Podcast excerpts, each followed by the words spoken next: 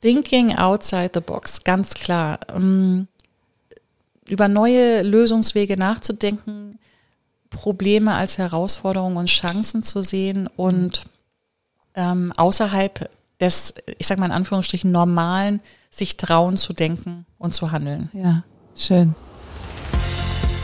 Herzlich willkommen zum Podcast Code of Creativity.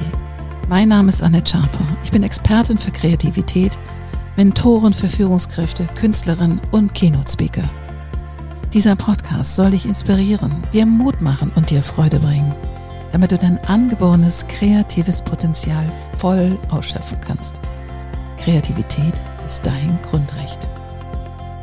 Und wenn du magst, ähm, die Produktion dieses Podcasts zu unterstützen, so habe ich in den Show Notes einen PayPal-Me-Link Code of Creativity eingefügt. Und wenn du magst, ich freue mich über jeden Cent. Alles Liebe. Herzlich willkommen zu einer neuen Folge im Code of Creativity Podcast. Und heute sitzt wieder eine wunderbare Frau für mir, die ich auch aus dem Netzwerk von Stefanie wieder gefischt habe, von Stefanie Salziger von dem Power Club. Und zwar Dela Wagner. Herzlich willkommen, Dela. Hallo, wie schön bei dir zu sein. Vielen Dank für die Einladung. Ich freue mich sehr und du machst spannende Dinge. Du bist Buchproduzentin, meine Güte. Druckst du Bücher oder was machst du als Buchproduzentin? Wie bist du dazu gekommen? Ja, wie bin ich dazu gekommen? Ich war äh, zunächst als Ghostwriter in den letzten Jahren doch ziemlich unsichtbar und Aha. ich freue mich tatsächlich umso mehr, dass ich als Buchproduzentin endlich in die Sichtbarkeit kommen darf. Wundervoll. Ähm, ja, woher komme ich? Also ich war fast zwei Jahrzehnte angestellt im Bereich Marketing und Kommunikation in verschiedenen Unternehmen und Branchen und ähm, eine bekannte Marke ist Porsche, mhm. also eher traditionell konservativ geprägte Unternehmen. Und als 2020 die Welt im Chaos versank, habe ich meine Chance gesehen, genutzt, habe mir eine ortsunabhängige Selbstständigkeit aufgebaut. Und nicht nur das, ich bin völlig verrückt, mitten im Lockdown mit meinem kleinen Koffer und Laptop los. Mhm und habe fortan ähm, während meiner Weltreise als virtuelle Marketingberaterin und Ghostwriter gearbeitet und als die Aufträge im Ghostwriting rapide zunahmen und ja. die Rolle im Ghostwriting immer strategischer wurde und ich ganze Spukstrategien mitentworfen habe als Zulieferer, bin ich meinem Ruf gefolgt und lebe heute meine Berufung, kann man sagen, als Buchproduzentin. Und meine Mission ist es, Expertisen und Wissen für Unternehmer in die Welt zu tragen. Also das heißt, du hast Kunden, das als Unternehmer oder Leute, die eine coole Idee hatten oder einen fancy Lebenslauf und so weiter, die sagen so, das würde ich jetzt gerne mal verschriftlichen lassen. Richtig, genau. Ich arbeite überwiegend mit Menschen zusammen, die schon eine gewisse Berufs- und Lebenserfahrung mitbringen ja. und an dem Punkt sind, dass sie sagen, ich möchte anderen Menschen damit wirklich einen echten Mehrwert schaffen und ähm, in diesem Zusammenhang natürlich nicht uneigennützig auch das Marketing als Sales-Instrument einsetzen, um planbar mehr Neukunden zu gewinnen. Wow. Aber ich muss noch mal eine Rolle rückwärts, ähm, weil ich meine, von so einer Entscheidung, 20 Jahre im Sattel gesessen, ordentliche Firma, la la la, zu sagen, ich packe jetzt meinen Koffer und ich nehme nur meinen Laptop mit und meine guten Gedanken und ich werde jetzt virtuelle Marketingmanagerin oder Interimsmanagerin oder whatever und das online. Das stelle ich mir leicht gesagt und schwer umgesetzt vor, weil jeder träumt vor allem im ortsabhängigen ähm, Business. So die Idee zu haben, ist cool, aber den Mumm und die Traute, die Hutzpe zu haben, wirklich loszugehen, wie kriegt man da Kunden? Wie geht denn das? Also ich meine, die Idee loszugehen, kann ich verstehen auch eine Idee zu haben, wie du sie hattest und ja auch anscheinend umgesetzt hast. Aber erklär mir das, wie funktioniert das?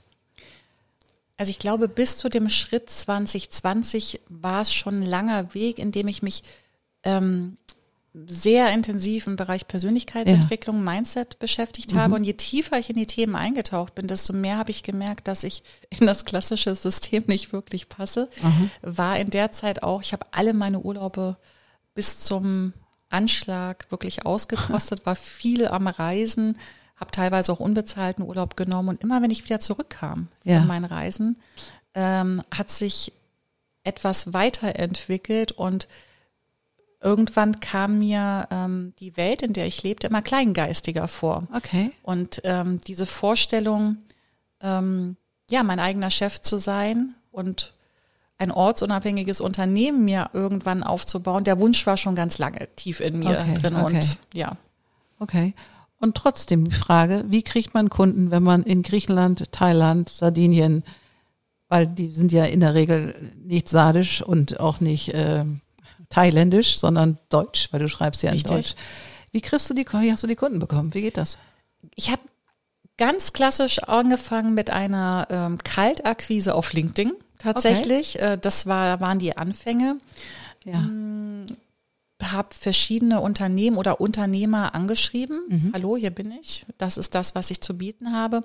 Und hatte tatsächlich auch Glück. Ähm, Okay. 48 Stunden nach meinem Ausstieg, als ich auf Kreta ankam, Kreta war meine erste Station, Ja. habe ich die Zusage für zwei große Projekte ähm, erhalten, die mich über das ganze Jahr begleitet haben. Ähm, Jackpot. eine strategische Marketingberatung. Das gleitete dann auch ihr natürlich über in, in Texte. Und dann ging es erstmal in den ersten zwei Jahren sehr schleppend über Zufallsprinzipien wie Weiterempfehlungen. Ja. Ähm, ich hatte noch keine ausgeklügelte Sales-Strategie in dem Sinne. Ja. Ähm, genau, und es war natürlich auch, was ich unterschätzt habe ganz am Anfang, diesen Ausstieg zu verarbeiten, fremde Länder, fremde Kulturen, mich überall wieder neu einzufinden und gleichzeitig äh, diese Selbstständigkeit auf stabile Füße zu stellen. Das heißt, ich hatte zwei relativ große Herausforderungen zu meistern. Ähm, und das, was du gerade gesagt hast, deutschsprachiger Raum, war natürlich auch eine Herausforderung. klar. Ähm, man kann natürlich nicht in Thailand äh, an der Strandhütte stehen und glauben, dass einem da die Kunden über den Weg laufen. Hallo? Hallo? Ich Genau. wäre soweit. genau. Ich kann helfen. Und da war, das war, habe ich eine interessante Begegnung mit einem Unternehmer, äh, das kann ich mich auch sehr gut erinnern, ähm, Januar, ja, war das Januar 21. Ja. Ähm, und er sagte, wenn du jetzt gerade in den Anfang bist und dieses Startup gegründet hast, warum stehst du dann hier in Thailand an der Strandhütte? Ich so, naja, ich bin doch digital aufgestellt und Ja. über Social Media, organische Lead-Generierung, geht auch alles. Und er hat gesagt, ja, das ist auch alles richtig, was du sagst und wichtig. Aber wenn deine Kunden im deutschsprachigen Raum sind, ist es wichtig, dass du dahin gehst, wo du Gesicht zeigen kannst. Ja. Das habe ich damals noch nicht so richtig verstanden. Ähm, das dauerte noch ein paar Kontinente und weitere Länder, bis ich Kunden in Wien gewonnen habe. Und die führten mich in diese wunderschöne Stadt Wien, wieder in den deutschsprachigen Raum. Das war letztes Jahr, Aha. 22. Und ähm, das war auch der Gamechanger Ja. tatsächlich. Okay.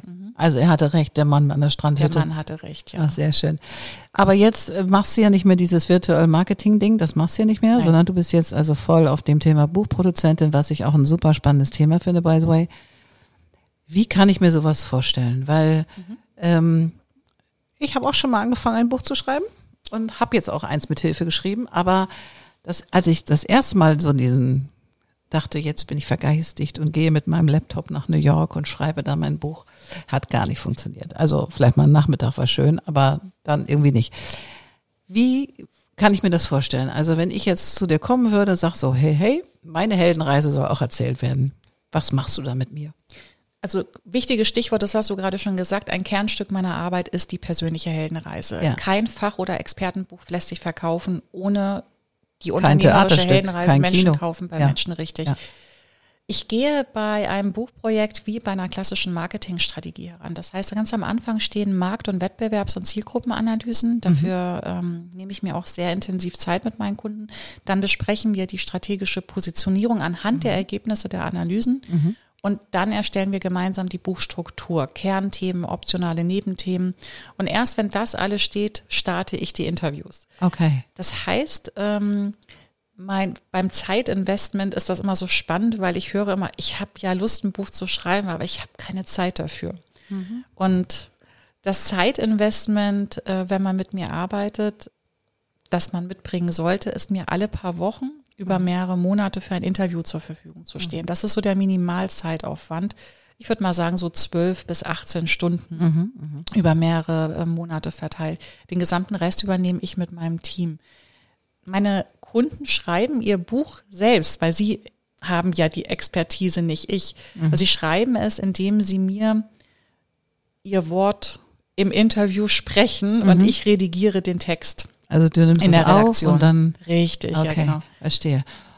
Und ist es dir auch schon mal untergekommen, dass jemand gesagt hat, ja, ich will ein Buch schreiben und ich bin auch Experte für XY und dann war das trotzdem ein bisschen dünn, was da kam? Also hattest du dann Ja. plötzlich den, den inneren Drang, okay, da würde ich noch mal ein bisschen selber recherchieren, damit da ein bisschen, bisschen Fleisch an den, ans Gerippe kommt? Ja, das ähm, kommt immer wieder vor. Mhm. Ähm, deswegen führe ich aber auch, bevor ich überhaupt einen Auftrag annehme, zwei Gespräche. Das erste ist das Kennenlerngespräch, mh, in dem ich versuche, möglichst viel mir über die Gesamtsituation an einen Einblick zu erschaffen. Wo steht der Unternehmer? Was sind seine persönlichen Ziele? Wo möchte er hin? Warum will er überhaupt ein Buch schreiben? Was ist Ziel mit dem Buch? Und dann gibt es ein zweites Gespräch, in dem wir gemeinsam schon in die Möglichkeiten von Sales- und Marketingstrategien ähm, eintauchen, was ein Buch mitnehmen kann. Es kann auch sein, dass ich nach dem zweiten Gespräch sage, ich rate dir eher zu einer Imagebroschüre Okay. oder zu einer ähm, ähm, Digital-Marketing-Strategie oder auf einer ganz anderen Ebene komme ich ihm dann entgegen. Ich habe ein relativ großes Team hinter mir, Experten aus dem, aus dem, sagen wir mal, Gesamtbereich Marketing, auf die man zurückgreifen kann. Äh, und ich lehne auch Aufträge tatsächlich ab. Ja, Okay. also gerade wenn ich das Gefühl habe, ähm, es sind politische ähm, Ansichten, die zum Beispiel auch vertreten werden sollen, hinter denen ich nicht stehe. Oder es sind Werte, die ich nicht vertrete. Oder ähm, es ist zu dünn. Ähm, Ja. Jemand bringt nicht genügend Lebens- und Berufserfahrung mit, um Menschen damit wirklich echten Mehrwert zu liefern. Ähm, Habe ich das durchaus schon abgelehnt auch. Okay. Ja. Und gehst du auch in diesen Vorgesprächen und nachher auch in der Vermarktung des Buches, weil du hilfst ja auch, das sozusagen an den Mann, an die Frau zu bringen, gehst du da auch ähm, What's in for the laser sozusagen? Also Unbedingt, ganz, ganz meine, wichtig. Es muss ja dem dem Fisch schmecken und nicht dem Angler. Also, weil die haben ja ein Ziel mit dem Buch. Also, Richtig, genau. Ganz, ganz wichtig, ja, Ja. ja. Die Experten, ich ja selbst, wir neigen ja alle dazu, wenn wir erstmal in unser Thema einsteigen, Geht's so los. in die ja. Tiefe zu gehen, ähm, dass äh, die Gefahr besteht, erstens einmal, also zwei, zwei Möglichkeiten bestehen. Einmal der Leser langweilt sich Mhm. oder er ist überfordert. Und beides führt dazu, dass der Leser nicht bis zum Schluss dran bleibt und Mhm. wirklich dann zum Call to Action geführt wird. Weil Ziel des Buches ist natürlich, dass wir die Leser zu Kunden verwandeln, die nachher das Beratung oder Coachingangebot einkaufen. Deswegen ist natürlich in so einem Expertenbuch, das als Sales- und Marketinginstrument genutzt wird, exzellentes Copywriting das A und O. Das heißt, nachdem die Texte in der Redaktion redigiert wurden, gibt es auch immer noch mal den Feintuning, Schliff im Bereich Copywriting. Okay, verstehe, verstehe. Klingt nach einem prosperierenden, ähm, nach einer prosperierenden Berufung. Ist es so? Das, doch, das kann man so sagen, ja. Ja. ja. Und hast du das Gefühl, dass, also das wird wahrsch- wahrscheinlich sehr subjektiv sein, aber hast du das Gefühl, dass die, dass die Leute, ich meine, es ist ja alles digital, wir können Hörbücher hören, bla bla bla, aber dass das Buch, physische Buch, einen Boom erlebt? Oder Absolut, absolut. Okay. Gerade weil wir im digitalen Zeitalter ähm, fast nur noch digitale Produkte haben. Und das ist auch der Klassiker. Ich werde immer wieder gefragt, aber was denn mit dem E-Book? Und dann sage ich immer, da können wir drüber nachdenken, wenn du die ausreichend Neukunden mit dem Buch gewonnen hast. Ähm, Das Besondere an meiner Dienstleistung ist, dass ich das traditionelle Buchhandwerk, also das physische Buch, mit digitaler Marketing-Expertise verbinde. Das heißt, die Buchvermarktung empfehle ich schon digital über einen Buchfunnel, Werbeanzeigen, Buchwebseite, um möglichst viele Leads zu generieren. Aber es, die Erfahrung zeigt, dass E-Books eine drastisch schlechtere Conversion Rate haben. Ich finde E-Books scheiße. Versauern auf dem Laptop, auf Genau. dem Kindle, irgendwo. Ich weiß nicht, wie viele E-Books ich mir schon gekauft habe, die ich bis Aha. heute nicht gelesen habe. Und deswegen rate ich immer dazu, wenn es um Neukundengenerierung geht, unbedingt ein physisches Buch zu produzieren. das schmeißt man nicht weg, wenn man das Geschenk kriegt. Das schmeißt man nicht weg, Genau. richtig. Genau, aber es geht mir auch so. Bei mir schimmeln auch im Regal Bücher von Menschen, die ich ganz toll fand und immer noch finde. Lesen tue ich sie nicht. Also ich habe es nicht gelesen, aber ich würde es niemals wegschmeißen. Also ich sage dann, ich mache mal hier so einen minimalistischen, ich packe meinen Koffer und nehme nur mein, nehme ich das Buch vielleicht nicht Aber mit. selbst dann verschenkt man es eher, oder? Ja, Bevor man es wegschmeißt. Das stimmt. Oder vermomoxt es oder was auch immer. Ja, stimmt. Buch hat halt eine extreme Wertigkeit nach außen. Also abgesehen dafür, dass es kein Marketinginstrument gibt, keine Website, kein Blogartikel, keine E-Mail-Kampagne kann so viel Vertrauen aufbauen wie ein Buch, weil man in einem Buch natürlich immer seine unternehmerische Heldenreise mit seiner Expertise vermarktet, Ja. aber so anschaulich, dass man Einwände im Buch bereits behandelt als Pre-Sales-Methode, die wichtigsten Fragen im Buch beantwortet für den Leser, Ja. den zukünftigen Kunden. Und Ja, Ja. ich habe heute einen Podcast gehört von Ildiko von Kürti und die hatte gerade diese Frau Askerdon oder so ähnlich heißt sie, glaube ich. Also auch eine Journalistin und ein Coach. Und die hat, ähm, die ist auch quer durch die Scheiße gelaufen, sage ich jetzt mal, in den letzten Jahren, so mit viel Krankheit von ihrem Partner, lalala. Und die hat ein Buch geschrieben, weil die ist gerade 70 geworden, 70 Gründe, glücklich zu sein, sozusagen. Fand ich total schön. nur 70. Naja, aber 70 sozusagen Ja. Lebens Lebensgeschichten Mhm. sozusagen und dann eben auch mit Insights und Learnings daraus und Fragen, die man sich stellen kann, fand ich eine super Idee irgendwie. Also die hat auch schon ganz viele andere Bücher geschrieben, die ist schon well known in diesem ganzen Coaching-Zirkus, aber Mhm. fand ich eine sehr, sehr inspirierende Idee. 70 Stück. Aber jetzt mal die Frage, wie ist es dir denn ergangen, nochmal Rolle rückwärts, zu diesen drei Jahren, wo du so gereist bist, weil du bist ja, du hast ja nicht nur den, den Kontinent gewechselt, du hast auch natürlich ganz andere neue Kulturkreise gesehen und erlebt. Und man nimmt sich ja immer mit, mit all dem Auf und Abs. Und gerade wenn man noch so ein bisschen insecure ist, was so, funktioniert das, funktioniert das nicht, wie ist es dir da ergangen? Und wie hast du dich, wenn es mal nicht so geil war, wieder selbst aus dem Schlafittchen da rausgezogen? Ich glaube, ohne die 15 Jahre intensiven Persönlichkeitstraining Mhm. über Seminare, Mindset-Coachings hätte ich das nicht bewerkstelligt, weil Mhm. ich war ja alleine am Reisen. Ich habe diese Entscheidung getroffen, weil ich gesagt habe, ich möchte noch einmal ganz von vorne anfangen, Mhm. bei Null. Und es war schon eine große Herausforderung, äh, parallel eben in diese fremden Kulturen und Länder einzutauchen und gleichzeitig die Selbstständigkeit aufzubauen. Das habe ich unterschätzt.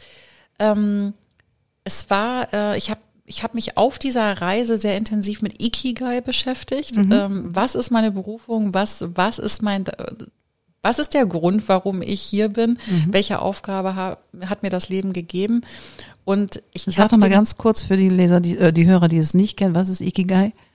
Eine japanische Philosophie übersetzt, ähm, Lebenssinn, Berufung, der Grund, warum es sich morgens auf äh, lohnt, äh, Aufzustehen, aufzustehen, ja. richtig, genau.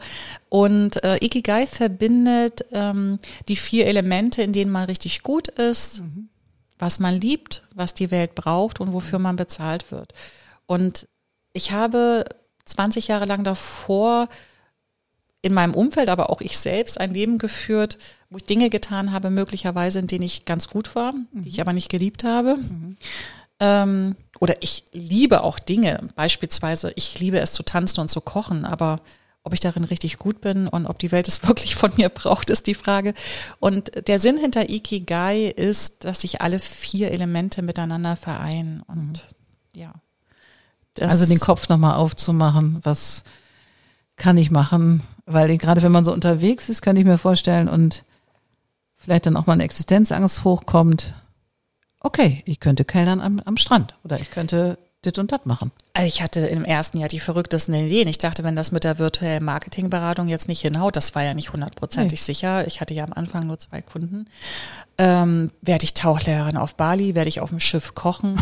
Wo werde ich, was wird sein? Äh, für mich war aber immer klar, aufgeben ist keine Option. Es wird keinen Weg zurück geben. Ich werde das durchziehen und ich werde meine Berufung finden. Und ich werde all meinen Fokus und alle meine Energie in dieses Ziel setzen.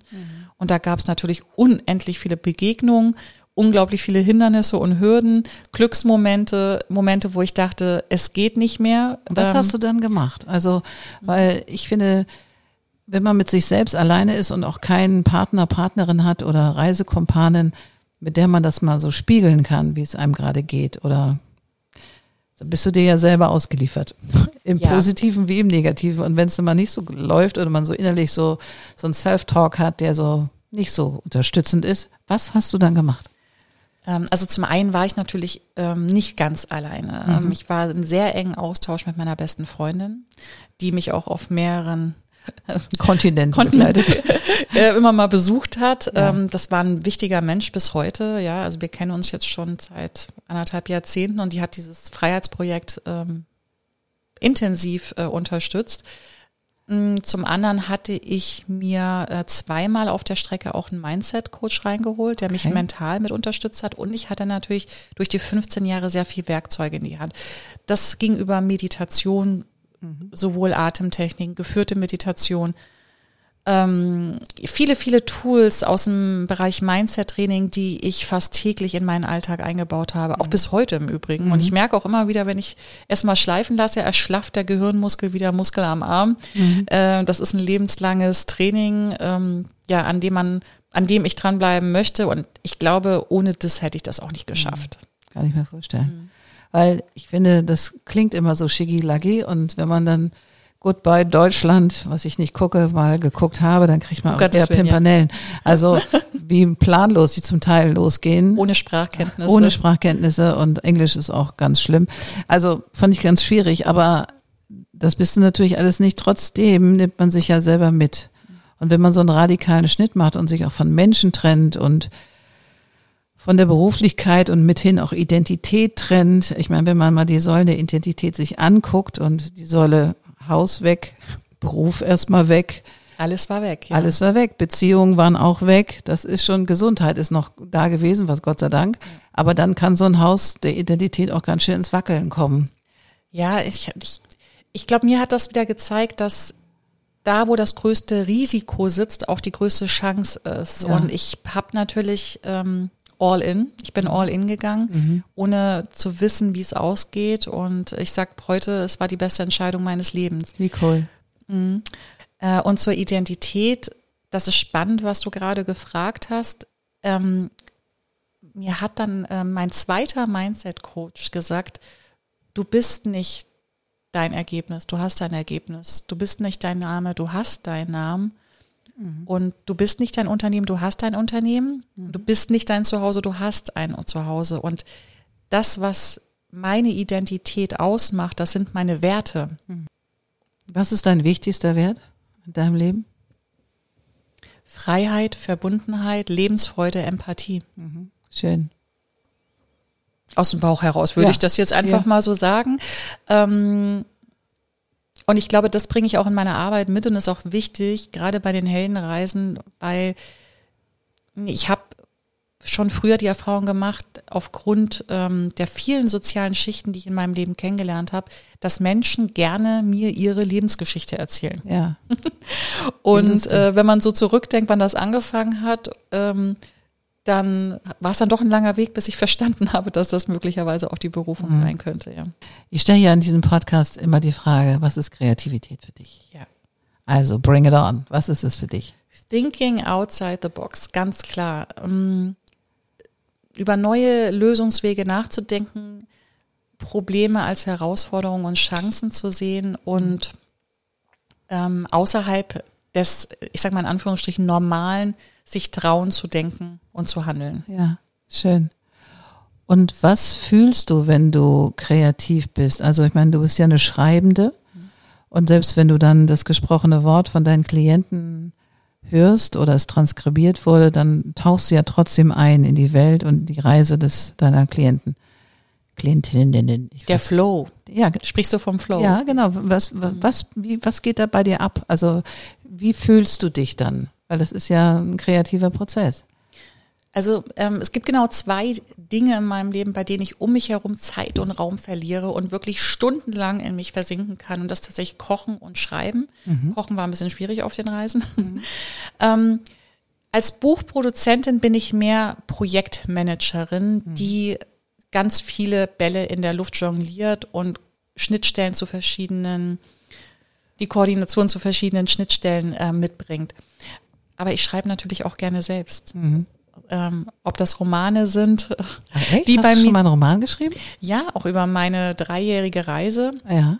Die musste ich natürlich auch verarbeiten. In erster Linie ist Schreiben dann auch sowas wie Psychohygiene. Ja, glaube ähm, ich. Und ob ich sie dann mal veröffentliche, die Geschichte, das werden wir sehen. Mhm. Im Moment ist es noch eine ähm, stiefmütterliche oder jungfräuliche, kann man sagen, eine jungfräuliche Datei, die auf meinem Laptop liegt. Mhm. Aber irgendwann werde ich sicherlich auch damit raus, wenn ich das Gefühl habe, das ist der Mehrwert, den ich in die Welt tragen möchte. Wie schön. Ähm, jetzt habe ich noch eine Frage an dich, Dela, weil du warst in so unterschiedlichen Ländern. Und es gibt ja eine Dela vor der Reise und eine Dela nach der Reise. Oder du bist ja immer noch auf dem Weg, aber jetzt so diese komprimierten drei Jahre, die du unterwegs warst. Welches Land hat dich eigentlich am meisten geprägt? Also oder beeinflusst? Also ich meine, du kannst es beurteilen. Ich war nur in New York, das hat mich maximal beeinflusst, aber dann war ich auch wieder da. Aber du warst ja in unterschiedlichen Kulturkreisen. Und welches Land hat dich und anders unterstützt oder so richtig dir nochmal so einen Boost gegeben durch die Menschen, die du getroffen hast oder durch die Kultur, die dich beeinflusst hat? Die Dela jetzt zu sein, die du jetzt bist? Ich würde sagen, es war weniger ein Land, sondern eine Insel zwischen Myanmar und Thailand, mhm. auf der alles angefangen hat.